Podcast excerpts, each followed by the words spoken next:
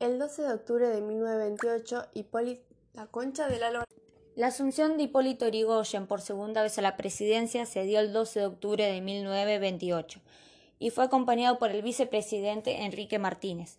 En las elecciones, la división del radicalismo fue más evidente porque personalistas y antipersonalistas presentaron fórmulas por separado. Sin embargo, los votos dieron un rotundo triunfo Irigoyen con el 57% de la totalidad de los votos. Irigoyen fue el primer presidente en la historia argentina en ser elegido por sufragio universal masculino y secreto. Con 76 años, asumió por segunda vez a la presidencia, pero debido a su avanzada edad se hallaba disminuido físicamente, lo que obstaculizó su estilo personal de gobernar. Además, los dirigentes que lo acompañaron no tenían la suficiente capacidad para hacer frente a los graves problemas políticos y económicos que se avecinaban. Su segundo gobierno se desarrolló dentro de un panorama económico internacional complicado por la profunda crisis mundial que estalló en 1929 y por la creciente oposición interna.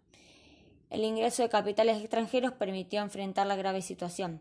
Nuevamente se tiene la sensación de que el modelo agroexportador salvaría la economía nacional. Sin embargo, hacia fines de 1929, una crisis económica mundial originada en los Estados Unidos pondría en jaque a la Argentina y al gobierno de Irigoyen.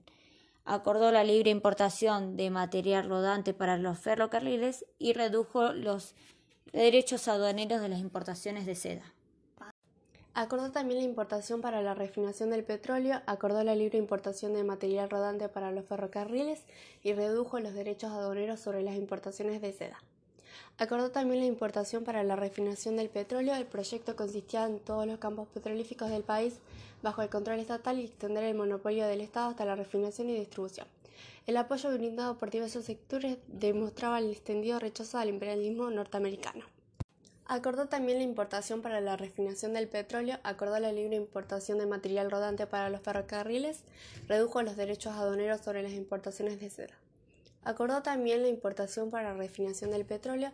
El proyecto consistía en colocar todos los campos petrolíficos del país bajo el control estatal y extender el monopolio del Estado a la refinación y distribución.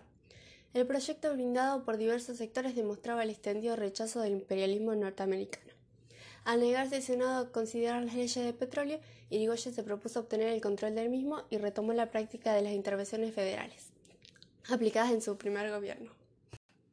Había una política de acercamiento hacia los sectores populares atraído a la figura de Irigoyen por la actitud que asumió en el tema del petróleo, para defender los intereses nacionales frente a los Estados Unidos. Buscó también multiplicar sus adherentes con la creación de comités de los trabajadores, sobre todo en los poderosos gremios ferroviarios y los obreros marítimos. El gasto público se incrementó, la recaudación impositiva no fue suficiente para financiarlo.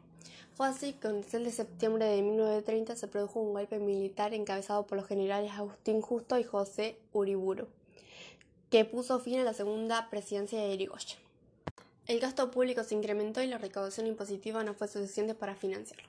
Fue así cuando el 6 de septiembre de 1930 se produjo el golpe militar encabezado por los generales Agustín Justo y José Uriburu, que puso fin a la segunda presidencia de Irigoyen en abierta oposición y hostigamiento al golpe de Estado de septiembre de 1930, que derrocó al presidente constitucional Hipólito Yrigoyen.